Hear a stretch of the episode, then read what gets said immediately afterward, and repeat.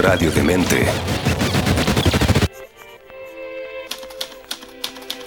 Leer, escuchar, ver, compartir, dialogar, debatir, construir. Todas y cada una de estas acciones depende de muchos, tantos factores.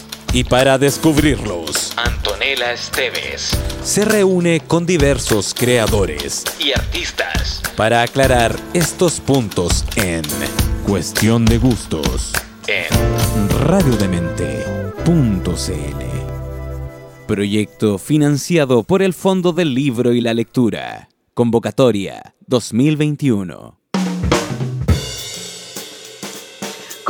Todos, todas, todas bienvenidos a esta nueva edición de Cuestión de Gustos? Eh, como siempre, para mí es un placer hacer este programa y encontrarme con gente que admiro, que leo, que sigo, en este caso hace muchos años, primero como un referente en el periodismo y luego como realizadora y ahora como escritora. Carola Fuentes es nuestra invitada hoy día. Carola, qué placer tenerte acá. Muchas gracias, Antonella. Toda la admiración es mutua. Así que para mí es un honor que me hayas invitado. Feliz. Bueno, con Carola compartimos el periodismo como carrera que, nos, que nos define, ¿no? Y todas las otras cosas que eh, hemos hecho paralelamente siempre han tenido que ver de una u otra manera con ese ejercicio del periodismo, en tu caso, periodismo de investigación eh, que has ejercido eh, en Chile y afuera también. Fuiste corresponsal en Estados Unidos en un momento, además, súper noticioso. Te tocó Torres Gemelas, te tocó Eliana, te tocó la apertura de los documentos clasificados de la CIA, después te mandaron al hombre a Londres a cubrir el caso Pinochet. Hablemos un poco de, esos momentos del periodismo y cómo te fueron definiendo. Mira, qué interesante, porque yo nunca pensé que iba a ser periodista en mi vida. ¿ah? A mí me gustaba, mira la locura de la publicidad, porque encontraba en esa época, yo era chica, piensa que salí del colegio el año 87, no había ni una escuela de cine, y por lo tanto como que la forma de acercarse a los materiales audiovisuales era a través de la publicidad después de que las escuelas de cine se habían cerrado durante la dictadura. Entonces, era desde mi, limitada visión de mundo la forma en que yo podía llegar a ese lenguaje plástico que ocupaba imágenes y sonido para comunicar mensajes. Y mis papás me dijeron que ni a palos podía estudiar publicidad, así que que estudiara periodismo y después si quería me cambiaba de carrera. Y entré a estudiar periodismo sin saber que iba a tener la vocación que finalmente terminé desarrollando un año antes ya de egresar. Eh, el periodismo para mí se había transformado en una ventana abierta, infinita, de entender el mundo, de saciar una curiosidad que tenía y que creo que sigo teniendo y de poder contar historias que uno podía observar eh, y transmitirlas a tantas personas de manera masiva. Entonces, cuando empecé a, practicar el periodismo en la práctica, literalmente en Canal 13, y después tuve la oportunidad de trabajar con la corresponsal de CNN en Chile, que se llama Lucía Newman, eh, desde el primer día te diría que eh, eh, esta sensación de estar constantemente asombrada por lo que yo veía me fascinó y es una sensación que doy tantas gracias porque la sigo sintiendo sigo asombrándome por lo que veo casi día a día. Eh, hoy en la tarde sé que tengo que ir a grabar a Graneros, por ejemplo, y me provoca la misma expectación que me provocaba probablemente cuando vivía en Estados Unidos y tenía que ir a hacer alguna gran cobertura o cuando era súper chica, porque empecé a, trabajar a los 21 años y me mandaban algún reportaje eh, o yo proponía algún reportaje y se generaba esta como entre ansiedad y expectativa y de qué entretenido qué es lo que vamos a encontrar. Ahora, ahí te ha tocado cubrir cosas súper luminosas y cosas súper oscuras. O sea, yo nombré algunas en el extranjero, pero también te tocó cubrir el caso Schaeffer, ¿cierto? El caso País 2. Eh, tienes varios reportajes respecto a la trata de blancas. Eh, eh, te metiste en temas súper peliagudos, independiente de los que se transformaron en libros y, documentales, en este caso, además, en las series televisivas, y también has hecho cosas súper luminosas como más recientemente estos 10 chilenos que cambiaron al mundo. ¿Cómo te sostienes eh, entre esa luz y oscuridad que normalmente estás trabajando en, tu, oficio, en tu reportaje? Bueno, creo que cada vez más hacia la luz he ido abandonando la oscuridad. Eh, ya tengo más de 50 años y no estoy segura de que en mi corazón o en mi cabeza quepa mucha más pena, ¿ya? Entonces, em, temas difíciles como de abuso sexual infantil, por ejemplo, eh, creo que voy a tratar de evitar en la medida en que se pueda hacerlo para que personas con más jóvenes y menos traumas que yo puedan seguir investigándolo. Y, y por eso sigo teniendo una vocación de enseñar y hago clases y todo, porque creo que son temas que hay que tratar, que hay que investigar y que hay que enfrentar, los temas oscuros. En mi caso provocaron un, una mella tan grande en mi estabilidad emocional eh, que me costó hartos años recuperarme de eso y, hay temas a los que ya lamentablemente me, provoca eh, una dificultad física incluso enfrentar, pero eh, sigo investigando, eh, quizás ya no crímenes tan eh, explícitos eh, y de daños emocional y físicos tan tremendos como eso, pero sí sigo investigando temas de corrupción eventualmente o de irregularidades o de eso es algo que es muy difícil que abandone. Entonces lo que trato de hacer es llenar la cuenta corriente de, del corazón con esto que tú cuentas que son historias luminosas porque así como durante tantos años busqué a los que estaban haciendo eh, o generando impactos negativos en la sociedad, también yo me di cuenta de que había mucha gente que estaba haciendo lo contrario y que mm. con sus proyectos, sus iniciativas, sus ideas, creatividad, esfuerzo, etcétera, estaban generando un impacto positivo. Y, y tampoco se conocían. Entonces empezamos ya hace varios años en, La Ventana, que es la productora de la que soy socia con mi marido, que es Rafael Valdavellano, a fijarnos en estas historias que generan un impacto positivo. Y de hecho nos certificamos como empresa B el año 2019 y nuestro propósito es investigar, eh, realizar y distribuir o difundir historias con impacto social. Entonces, claro, conviven ambas cosas. El mundo está lleno de luz y oscuridad pero como que tengo la tincada de que si uno enfrenta los problemas y entra a la oscuridad, pero busca la luz al final, en una de esas podemos movilizar las esperanzas y con eso las soluciones. Sí, hay una, hay una tensión ahí que es súper difícil para el periodismo, por un lado, porque en las democracias tenemos un rol muy importante de estar constantemente cuestionando el poder, ¿no? Y hay muchas cosas, en el caso de Chile es súper evidente, de casos de corrupción, pero escandalosa, que estaban ultra normalizados hasta que el periodismo empezó a remover las aguas y decir, oiga, pero esto no debería estar pasando, ¿no?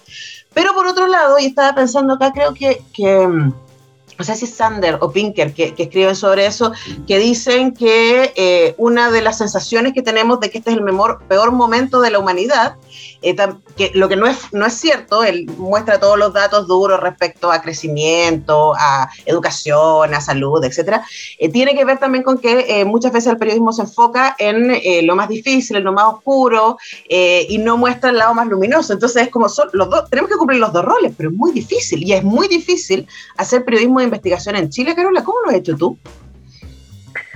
Bueno, es curioso, cuando yo estudié en la universidad no se enseñaba periodismo de investigación, no existía ni siquiera el ramo. Y yo salí, entré a estudiar el año 88 y salí el año 92, eh, y no, el concepto no existía.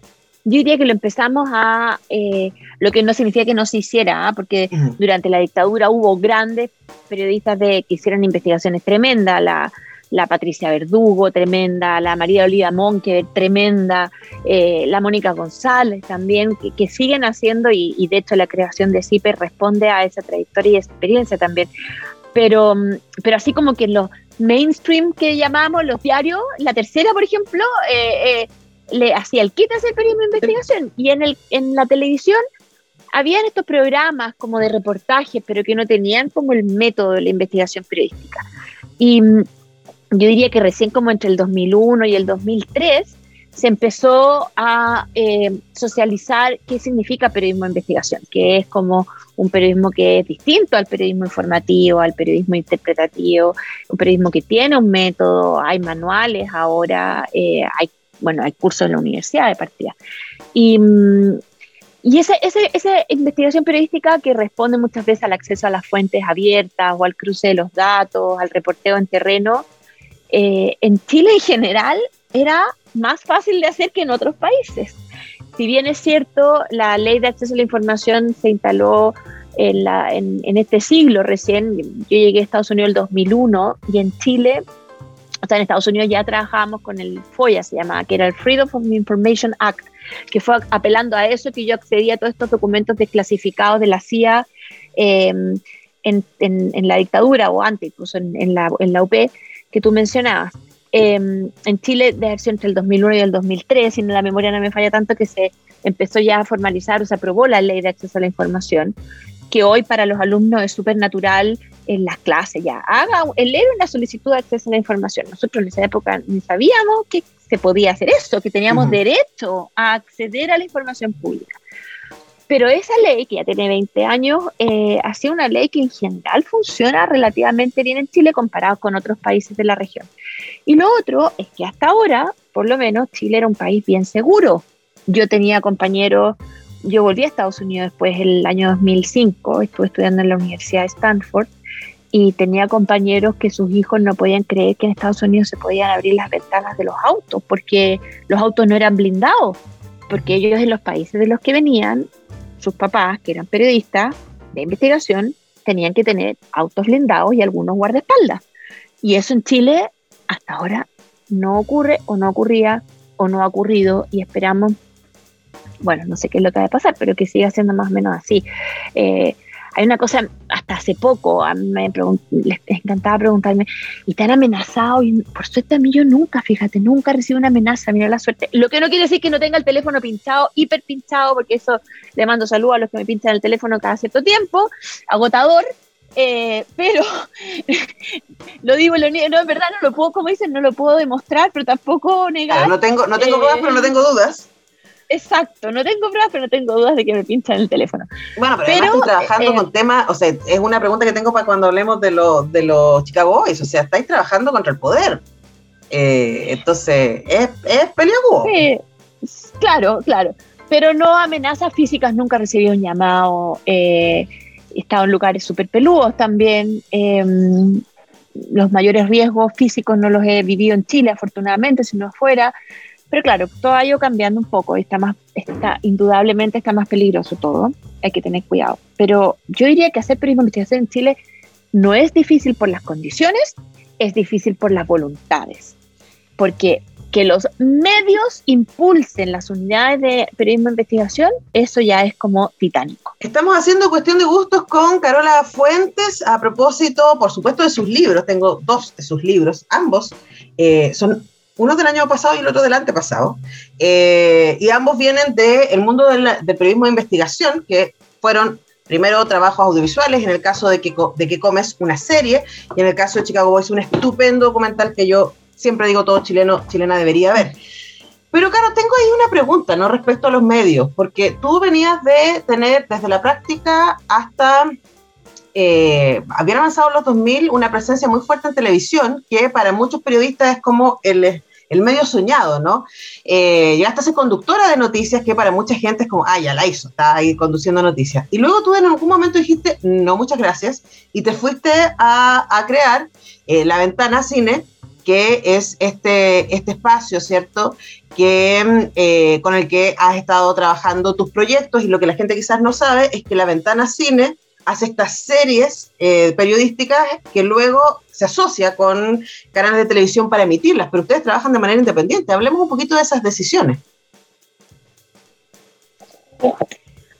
Bueno, em, claro, yo empecé a trabajar en el Canal 13 en el año 93 y mm, me fui a Estados Unidos en el 99 como corresponsal, que es donde tú mencionabas, me tocó esta cobertura de estos como hitos históricos volví el 2001, trabajé en Contacto, el 2008 me fui a trabajar a CNN y el, cuando me fui de Contacto a CNN, ya recuerdo haber sentido una presión muy grande por, la, por el rating, por la, por la exigencia de tener, hacer reportajes que tuvieran altos ratings, que los mide el People Meter, y con muy poco conocimiento en esa época, pero ya había como una eh, intuición mía o un desagrado mío hacia el modelo de negocios que dependía tanto del rating, porque reportajes que yo estaba haciendo eran súper importantes, creía yo. Por ejemplo, hice uno sobre las tabacaleras y la influencia de las compañías de tabaco en la legislación en Chile,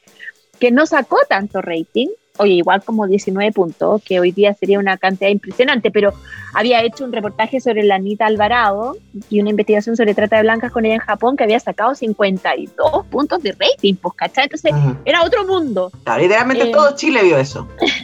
Claro, y era, tenía alta cámara escondida, estábamos en Japón y la Yakuza, entonces, claro, todo eso generaba mucha convocatoria, audiencia, y otros reportajes que eran súper o más importantes, como el de la influencia de la industria del tabaco y el lobby que habían hecho para que en Chile no hubiera legislación antitabaco, eh, porque tenían más documentos y tenían menos parafernalia, tenían menos rating. Entonces yo ya venía y ahí había pues, obviamente una presión desde el canal para pedirme más rating. Y yo sabía que era súper fácil poner una cámara escondida y grabar cuatro lanzazos en el centro y triplicar el rating. Pero lo que necesitábamos no era eso, necesitábamos más investigación periodística y menos show periodístico. Y mm, ya venía como con esta especie de eh, inquietud y me ofrecieron irme a trabajar a CNN, que era un canal que yo admiraba, internacional, con estándares gringos y todo. Y me acuerdo que en el canal me dijeron, pero ¿cómo te vas a ir a trabajar a CNN? Si ahí vas a tener 0,3 puntos de rating. Eh, bueno, y efectivamente era así, ¿ah? me fui a un canal del cable y trabajé cuatro años eh, leyendo las noticias, con muy poco rating, pero con mucha incidencia. Eh, de hecho, hice un documental en, el último año sobre los relaves mineros. Eh, los relaves no, existía el concepto relave en el lenguaje colectivo. Yo, decía, un, tuve que partir explicando. Un relave minero es el lugar donde, porque la gente no sabía lo que eran los relaves. Y demostramos que había un montón de relaves abandonados y que la minería dejaba esta huella en el medio ambiente y que si las autoridades no tomaban esto eh, bajo su control, esto podía significar la pérdida de vidas de personas porque, o por el polvo tóxico, porque se derrumbaban, etc. Y ese reportaje, que tuvo literalmente 0,3 puntos de rating, influyó en que se modificara la legislación. Entonces, yo ya ahí venía como con, a ver, uno puede provocar cambios sin tener que tener estas super audiencias masivas. Con un buen periodismo se pueden generar estas transformaciones si es que uno tiene buenas estrategias. Y, bueno, estuve cuatro años trabajando en CNN, fue un trabajo precioso, me encantaba, pero me levantaba a las cuatro y media de la mañana porque leía el noticiero de la mañana. Y ya mi marido, el Rafa, había fundado La Ventana en el año 2006. Entonces, esta productora donde estaban haciendo una serie preciosa que se llamaba ¿Por qué en mi jardín? Como que me hacía ojitos. Y se dio un momento, una oportunidad en, en CNN eh, de salida y la tomé y me fui a, me uní a la producción independiente, aterrorizada, porque toda mi vida había sido empleada, pues, y esto como de ser empresaria me, daba pavor. Y, y, dije, ya, a ver, probemos. Y justo, fíjate, nos ganamos el fondo del Consejo Nacional de Televisión para hacer el documental Chicago Boys. Así es que dije, bueno, veamos cómo funciona. Ya de esto se cumplen casi 10 años este marzo, 10 años desde que me sumé a la ventana. La ventana cumplió 15 años el año pasado. Eh, somos un equipo de más de 20 personas, tenemos una épica de trabajo que a todos nos tiene súper contentos, somos una empresa B, eh, somos bastante sostenibles hoy por hoy y mm, así es que en el fondo el modelo de televisión del que me arranqué eh, porque tenía esta presión comercial eh, basada solamente en la cuantificación de la audiencia, eh, lo hemos tratado de adaptar a un modelo de negocios en el cual nuestra máxima éxito no es tener grandes cantidades de audiencia y tampoco grandes presupuestos, sino presupuestos dignos y adecuados para que nuestro equipo viva en las mejores condiciones posibles, pero que nos permita generar contenidos que provocan transformaciones positivas en la sociedad. Eso es. Ahora, tú dijiste antes, y, quiero volver a eso, ¿no? Eh, el tema de, eh, más que la seguridad de los periodistas a la hora de, ir por algunos eh, reportajes o algunas investigaciones, un problema que tenemos grave en Chile tiene que ver con la concentración de medios. Y lo hemos conversado en este programa, estuvo la Alejandra Matu, estuvo la Mónica González, hemos hablado bastante respecto a eso, porque por supuesto es un tema que a mí me, me inquieta mucho, porque básicamente... Eh, sabemos, los medios de comunicación construyen imaginarios y muchísima gente vive y vota con los imaginarios construidos desde, desde la televisión eh, principalmente, ¿no? Entonces, preguntar también por eso, por el tema de libertad editorial, un poco con lo que tú te has ido encontrando y lo que has construido también desde la ventana a la hora de querer compartir los contenidos que ustedes crean. Sí, bueno, todo cambia mucho, ha cambiado, o sea, ya ahora las cosas están cambiando mes a mes. Em, por ejemplo, en este escenario apareció un canal como La Red que ha removido todo. Eh, y los medios cambios que ha provocado en la apertura de su programación al periodismo que antes estaba excluido y solamente atrincherado en la prensa escrita o en los libros. Em, y, es increíble cómo eso también de algún modo va generando otros cambios. El, matinal del Canal 13, que sea un matinal orientado al periodismo, ¿cuándo? Antes habríamos soñado con algo así. Eh, TVN, que me parece que también se ha tomado em, mucho más en serio la, misión que tiene con todo lo que están haciendo en NTV, por ejemplo, eh, con programación infantil y con foco en cultura. Yo creo que todo cambia, lo que no quiere decir que todo mejore la noche a la mañana, pero sí yo observo cambios en la industria. La concentración de medios sigue y la concentración económica eh, no es solo de los medios en Chile. Chile pertenece a, bien pocas eh, familias o fortunas pero claro, pero, aparte de eso, está, normalizado por los medios. O sea, también es, ah, bueno, pero son los mismos.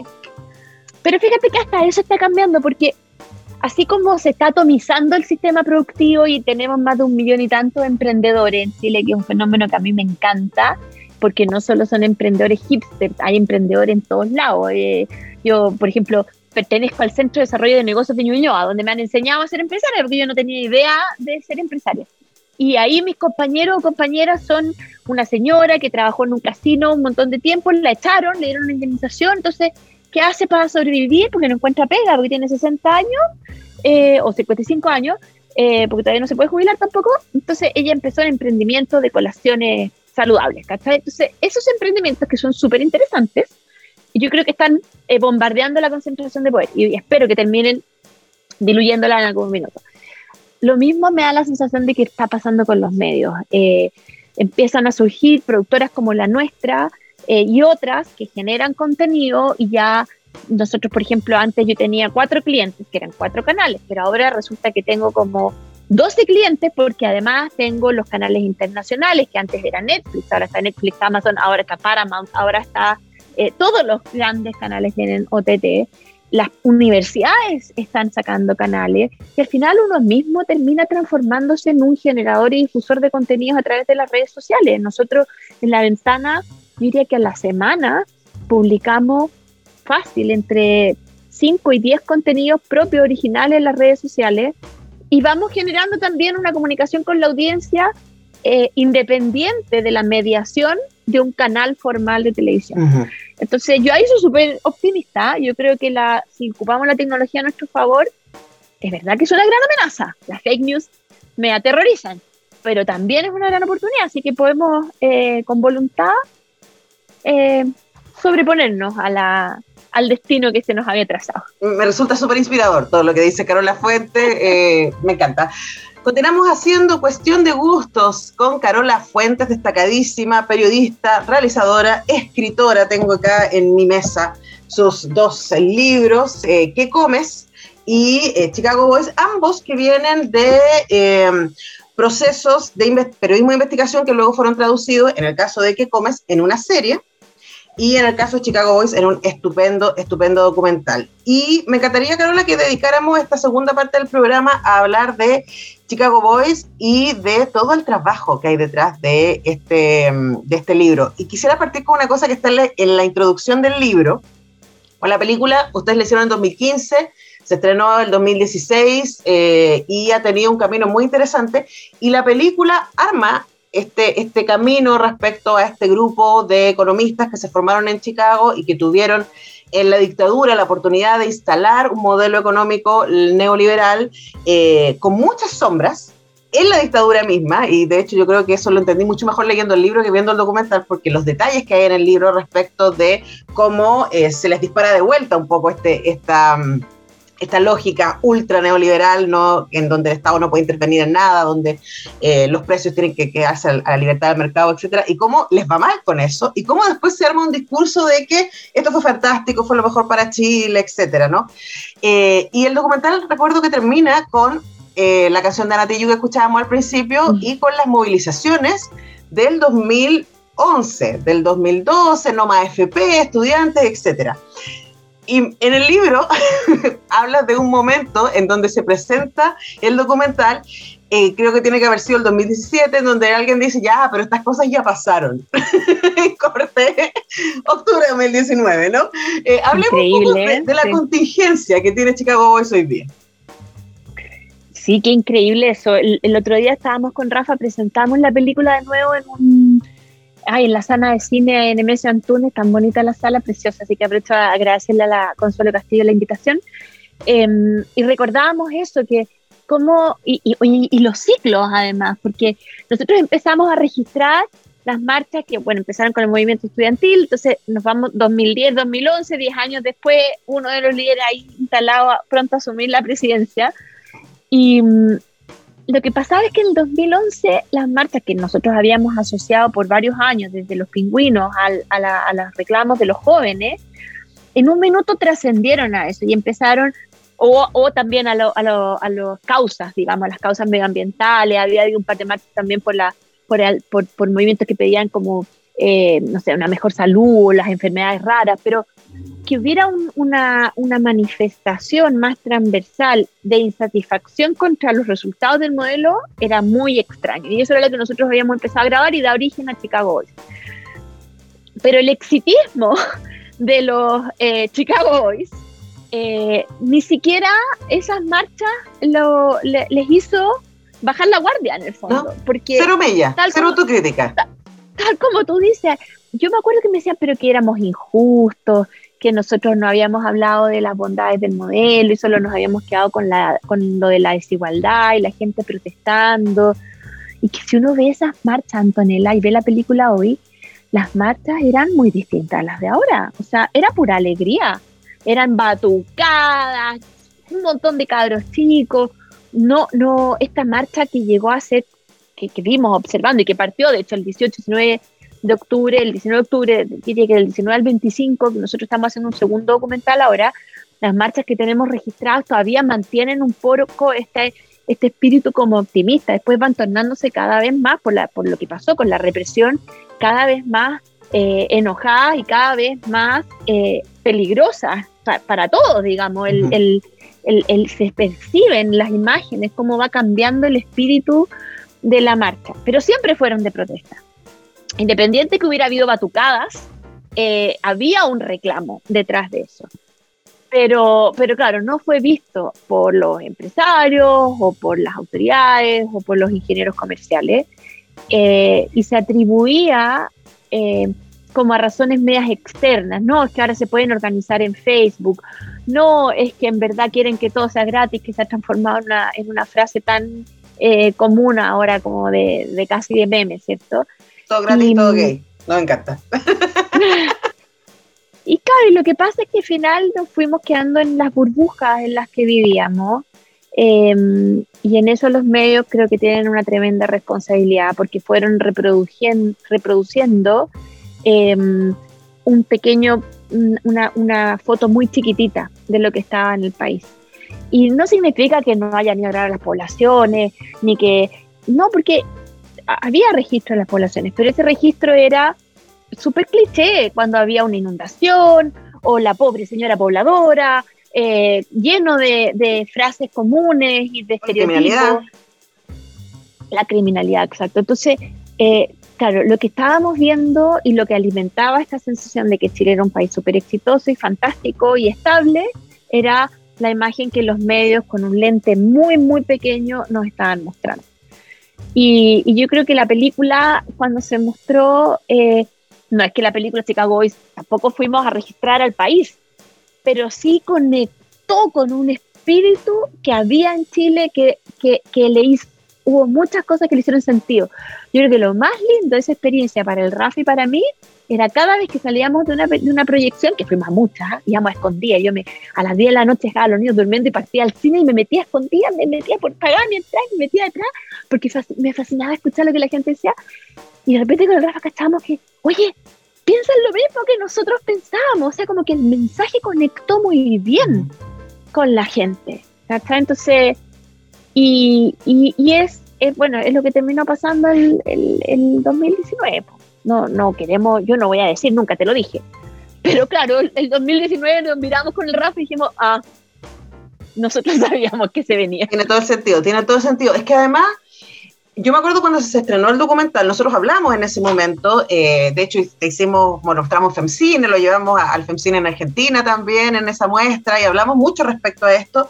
Eh, y, yo me acuerdo que el documental se presentaba con eslogan así como... Eh, explica el Chile en el que vives, ¿no? O sea, es como esta historia te ayuda a entender el lugar donde estamos hoy día.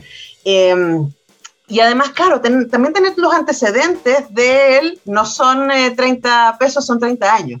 Eh, y yo creo que cuando uno ve el documental y uno lee ahora el libro, que todavía a mí me parece que todavía es más indignante que el documental, eh, uno puede decir, claro, pues aquí está la acumulación de la injusticia, eh, porque algo que tú dices, y después voy a volver sobre eso, ¿cierto? De que este sistema neoliberal no se hubiera podido instalar si no hubiera estado, un régimen del terror como el que estábamos, ¿no? Entonces se cruza las violaciones a los derechos humanos con la instalación de un modelo neoliberal que en términos macroeconómicos puede ser, haber resultado muy exitoso, pero que beneficia realmente al 0,2% de la población. Entonces, ayuda a entender eso. No sé cómo, cómo, qué te pasa ahora cuando ves el documental o cuando la gente está leyendo el libro. Me pasa que yo lo conecto también como con la, con la necesidad de entender el proceso completo y de conocer nuestra historia. Eh, hace poquito hablamos de los ciclos. Yo creo que estamos en el final de un ciclo. Es como obvio que estamos en el final de un ciclo. Se está, se está escribiendo una nueva constitución, se acaba de elegir un presidente de 35 años que en la vida habríamos supuesto hace seis meses o un año que, iba a ser elegido. Es el final de un ciclo. De hecho, es un ciclo como de 50 años, ¿ah? desde que eh, Milton Friedman se convierte un poco en el gurú de los empresarios y del modelo de negocio de Occidente, que en el fondo se enfoca en generar utilidades para las empresas, hasta ahora cuando nos damos cuenta que ese objetivo, que era generar utilidades para la empresa, terminó, uno, arrasando con la naturaleza y dos, eh, generando una eh, angustia y frustración en la sociedad, en los trabajadores tan grande que terminó provocando la inestabilidad social que, se está viendo no solo en Chile, sino que en, en muchos países del mundo. Entonces, este ciclo que se acaba y que empieza uno nuevo, que a mí me llena de expectativas y de esperanza y como te dije, soy súper optimista, em, tenemos que aprender de lo que pasó. Entonces, yo lo veo como una ver el documental y leer el libro, lo veo como una oportunidad para entender por qué pasaron las cosas que pasaron y después decidir con cierta libertad que queremos volver a repetir, mejorar, evitar. Em, yo eh, siempre me dice, ay, ¿qué tú quieres? Que hubiéramos sido Cuba si no hubieran estado los Chicago Boys. A mí me carga esa dicotomía y esa como falso eh, decisión entre lo bueno y lo malo, que por años era eres de izquierda o derecha y que ahora parece que es lo peor no ser de izquierda y derecha, entonces no me voy a meter en ese enredo. Pero eh, sí, esta cosa de que si no hubieran sido los Chicago Boys era la dictadura cubana o... Y uno dice, pero ¿y por qué tan esta, esta visión eh, bidimensional de las posibilidades, ¿cachai? Y creo que hoy nos enfrentamos a esa, a quizás con todo lo aprendido, lo bueno y lo malo, podemos tener, por ejemplo, una visión de desarrollo que no esté centrada solamente en el crecimiento económico, y que entienda que, no sé, esta relación que tienen las comunidades indígenas en toda América Latina y sobre todo las comunidades mapuches de una relación con la naturaleza de respeto, que los mapuches nos sacan de la naturaleza solo nada más de lo que necesitan. Claro. Eh, que nosotros nos pudiera parecer así como, ¿por qué le cortan una hojita y le piden permiso al árbol? Qué, qué tremendo, ya, ahora los árboles tienen derecho. Bueno, ¿por qué no? Quizás podríamos integrar esta visión nueva, esta visión legendaria, em, ancestral que tenemos para pensar en que desarrollo es algo más que crecimiento económico. Eh, a mí me gustan las comodidades y, aquí voy a hablar solo por mí. Obviamente que me gusta tener calefacción en el invierno y obviamente que me gusta tener zapatos, si uno lo pone en los extremos, y tecnología. Eh, pero también me gusta tener satisfacción me gusta tener tiempo, me gusta tener armonía, eh, me gusta no tener estrés y, y, quizás este frenesí en busca de esta satisfacción material nos ha quitado este otro equilibrio que podríamos eventualmente tener. Entonces, yo no lo veo uno u otro, capitalismo, comunismo, me parece que son eh, dos sistemas que ninguno de los dos funcionó, si me preguntas a mí. Em, el mercado como asignador de recursos funciona siempre que haya libertad de verdad. En Chile se dijo que la libertad del mercado, la libertad del mercado, mentira, la libertad del mercado funcionó para que los empresarios se coludieran y nosotros los consumidores quedáramos ni siquiera eh, con libertad de elegir y tampoco ni siquiera con defensa, porque el CERNAC no sirve para nada, entonces, o no servía para nada. Entonces, eh, sí, por libertad de mercado ya, genial, que las fuerzas del mercado funcionen, pero veamos un modo en que funcionen eh, dándole satisfacción a todos, pues no solo a los que pueden aprovechar con sus conocimientos y su capacidad o su capital esas fuerzas del mercado a su favor. Estamos haciendo cuestión de gustos con Carola Fuente qué inspiración escucharla. Bueno, a mí me inspira mucho eh, Chicago Boys de verdad fue un documental que a mí como que me, explotó la cabeza. Y ahora leyendo el libro esta semana para esta entrevista eh, me pasaron un montón de cosas. Mira, Carola, está lleno, lleno, no, no sé qué me pasa, está lleno, lleno de marquitos y de cosas que, que, fui, que fui, porque no, yo sí soy fetichista, entonces tengo estas cositas para marcar los libros y no rayarlos, porque siempre los presto finalmente. Eh, y hay una cosa que, que, a mí me llamó muchísimo la atención, de, también del documental, pero en el libro todavía más evidente porque aparece varias veces, ¿no? Y es esta idea de los Chicago Boys de que ellos eran prístinos en términos políticos. ¿Cierto? Y que a ellos les interesaba la economía, no la política, y que la economía no es ideológica. Y esa idea sigue estando muy presente, ¿cierto? La idea de que la, la ideología solo está en la izquierda, ¿cierto? Y que la derecha no es ideológica. Eh, y, y, es tan o sea, las palabras, eh, me parece indignante, me parece falso, me parece engañoso, ¿cierto?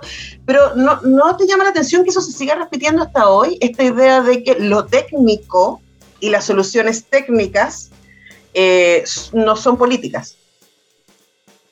Eh, sí, pues yo creo que a cualquier joven, de hecho, toda esta conversación le me tinca que le podría parecer además un poquito anticuado. Nosotros cargamos con 17 años de dictadura donde nos dijeron que la política era mala en la mesa no se habla de política ni de religión. pero ¿por qué no se habla de política? Eh, yo trato de hablar lo que más puedo con mis hijos de política, porque me parece que es la forma que hasta ahora, y esto sí que ya son hartos siglos, desde Aristóteles no hemos encontrado otra forma mejor para definir el modo en que podemos organizarnos, ¿cierto? Porque queremos, o yo diría que gran parte de la sociedad quiere organizarse para vivir en comunidad. Em, entonces, esta, como ellos juntan, hay una respuesta de Sergio Castro en el documental que a mí me encanta, cuando yo le digo, ¿por qué usted cree que protesta la gente? Entonces él me dice, no soy político. Ya, es como muy malo ser político. Y no soy psiquiatra. Esto es el fondo, por lo tanto, eh, eh, para que entender por qué protesta la gente, había que ser psiquiatra porque la gente está loca por protestar pero está como igualar el ser político, el ser psiquiatra como a una, a una profesión y no a una acción, eh, me parece que explica varios, varias de, la, de estos problemas en el fondo. Ellos al tratar de desapegarse, como tú dices, de cualquier, entre comillas, tinte ideológico, de cualquier acción política y de y la denostación que hicieron de toda la actividad política, eh, entiendo que viene desde eh, un momento en el país donde la política fue muy, la actividad política eh, generó muchas divisiones y bueno, termina eh, con, con, el golpe y 17 años de represión a los partidos políticos, inexistencia de los partidos políticos y de las elecciones. Entonces hay mucha falta de cultura en eso. Pero, pero el peor resultado de eso es la mala calidad de la clase política que terminamos heredando al final, porque el hecho de que no hubiera una valoración de la actividad política permitió que fuera una siendo totalmente permeada por la actividad económica, por lo tanto es una actitud bien cínica eh, de decir denostar a la política y atrincherarse en la tecnocracia, pero resulta que la eh, actividad económica ha permeado la actividad política desde hace muchas décadas.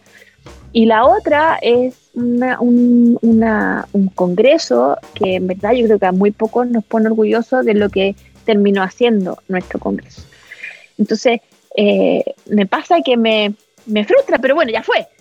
Vamos al optimista, al optimista. O sea, no sé, tenemos un congreso bien, bien, de miedo ahora de vuelta, ¿no?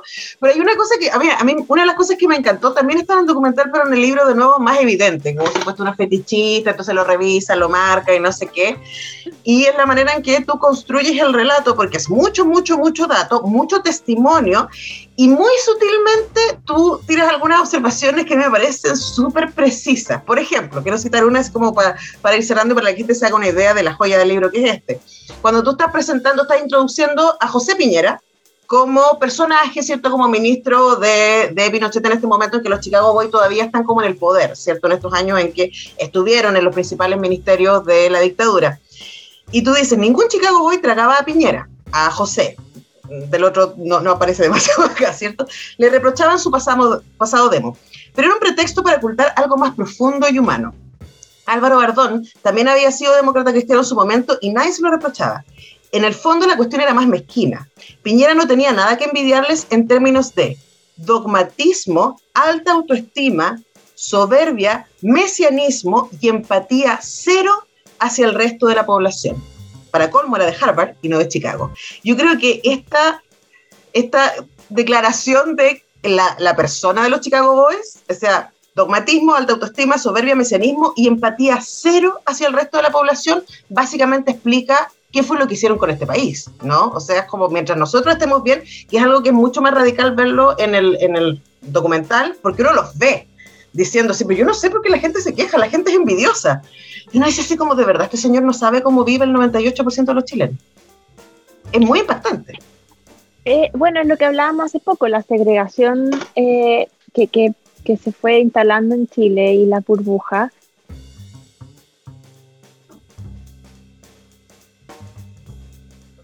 Y las burbujas. Eh, em, claro, este desconocimiento de efectivamente cómo vive la mayor eh, cantidad de la población en el país y el asimilar a que esa población está bien porque tiene acceso a algunos bienes materiales que en verdad tienen acceso a través del crédito también.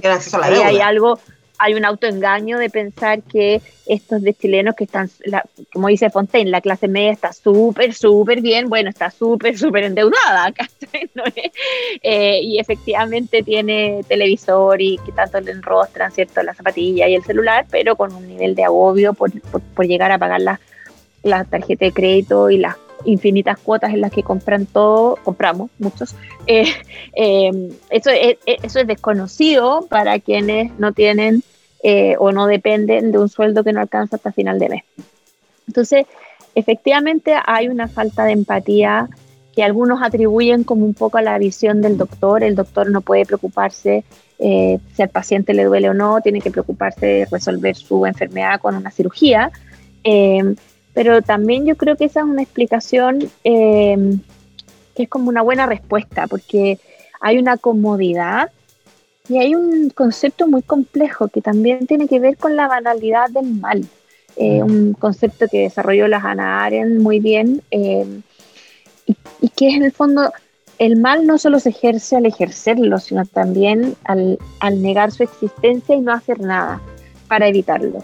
Y me da la sensación de que algunos eh, Chicago Boys, sin haber querido nunca hacerle mal a nadie, el hecho de haberse mantenido en el ministerio eh, y con eso mismo apoyando eh, las violaciones que se estaban cometiendo a los derechos humanos, de algún modo fueron, como tú dices, validando o naturalizando la existencia de una dictadura en Chile. Eh, yo muchas veces les hice esas preguntas. En el fondo, ustedes em, sabían que estaban cometiendo violaciones de derechos humanos y me decían que no. Pero también otros eh, amigos o compañeros de ellos, me, me, en fondo en la investigación, me explicaban que probablemente había aquí una noción de que Chile podía crecer económicamente y si este era el costo que había que pagar, era un costo que iba a ser momentáneo, pero que la historia iba a terminar demostrando que eh, para que Chile saliera del desarrollo, quizás eso había sido un mal menor. Eh, eso a mí me parece que conversa mucho con el concepto de banalidad del mal. Claro, 3.277 chilenos muertos. claro. Y eh, cerca de 27.000, 28.000, dependiendo del informe, torturado. O sea, Claro, ¿qué precio es eso? Y además, ¿sabes qué me pasa? Y de nuevo me pasó mucho más leyendo el libro que viendo el documental. Esta cuestión de que ni siquiera el sistema económico que instalaron efectivamente sacó a Chile, ¿cierto?, de, del subdesarrollo en términos del microeconómico, en términos del cotidiano de las personas, ¿no? Y, y, yo creo que otra cosa que me pasó leyendo el libro es también darme cuenta de cómo esta gente se forró.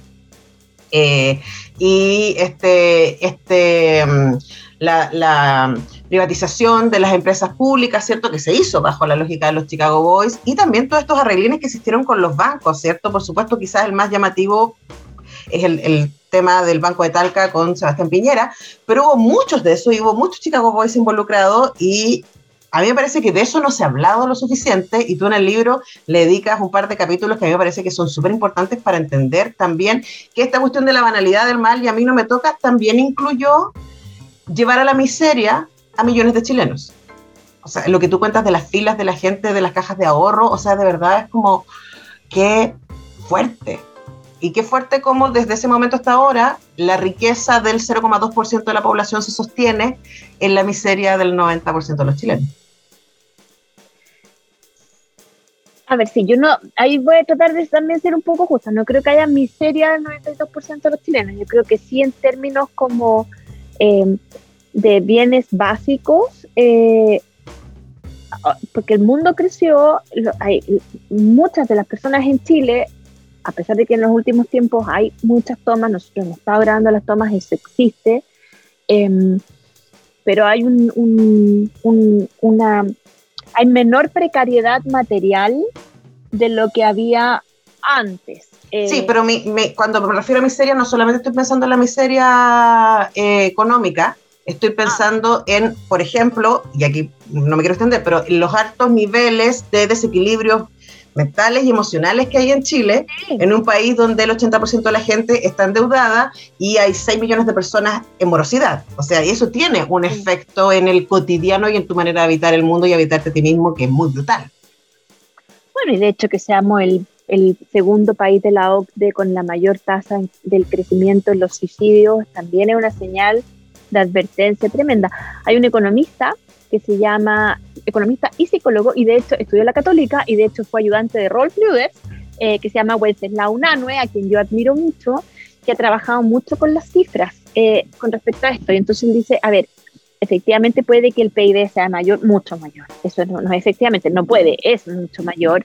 Que, ese, que sea un promedio también es verdad, pero el, el acceso, el, salario de las personas en Chile obviamente ha crecido con respecto a lo que era esos años, pero también ha crecido eh, la obesidad infantil, también ha crecido la depresión, ha crecido la insatisfacción laboral, ha, ha crecido eh, la desigualdad, obviamente. Entonces, cuando de repente ponen la balanza, esto cierto, eh, hay más televisores y más autos, pero no sé si quieren más autos necesariamente súper bueno. De hecho, cada vez hay más personas que no quieren tener autos. Entonces, Em, hay un, y, con esto termino, Antonella, pero hay una frase, un concepto muy lindo de un economista que se llama Joseph Stiglitz, que ha sido muy contrario a los Chicago Boys, es americano él, y haciendo una investigación sobre desarrollo en Francia hace unos años dijo, lo que mides es lo que haces. Si vamos a medir éxito como crecimiento económico, vamos a invertir para que los países crezcan económicamente sin importar el costo. Si vamos a medir éxito como satisfacción o como felicidad, tal vez vamos a invertir para que las personas sean más satisfechas y más felices. Sé que hay un Chicago hoy que me escucha decir, pero no pueden ser felices si tienen hambre. De acuerdo, pero estamos en un mundo donde técnicamente ya nadie debería tener hambre. El problema es que la plata está concentrada en pocas manos, no solo en Chile, en el mundo también. Entonces, si empezamos a cambiar la forma en que medimos nuestro desarrollo y nuestra satisfacción como seres humanos, eventualmente podamos dejar de invertir en las cosas que o sirven solo para pocos o que nos hacen mal a muchos. Oye, se nos fue el tiempo volando, Carola Fuentes, me quedé con 4.000 preguntas, siempre es muy inspirador y aprendo mucho conversando contigo y leyéndote y viendo tus trabajos audiovisuales estos libros están en librerías, Chicago Boys y ¿Qué comes? Que no alcanzamos a hablar, pero hay una entrevista que yo hablo con la Carola Fuentes, ahí la pueden buscar en internet sobre ¿Qué comes? Gracias, querida, por hacerte este tiempo para conversar conmigo, ha sido un placer.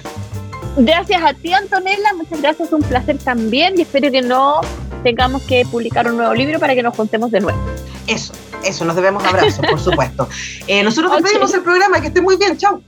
Chao. Qué agradable es saber que a quienes seguimos o admiramos comparten sus gustos y preferencias. El contenido que los define lo ponen a tu alcance. Y Antonella Esteves lo prepara para digerirlo con una buena conversa y música. Porque al final todo es cuestión de gustos. En radiodemente.cl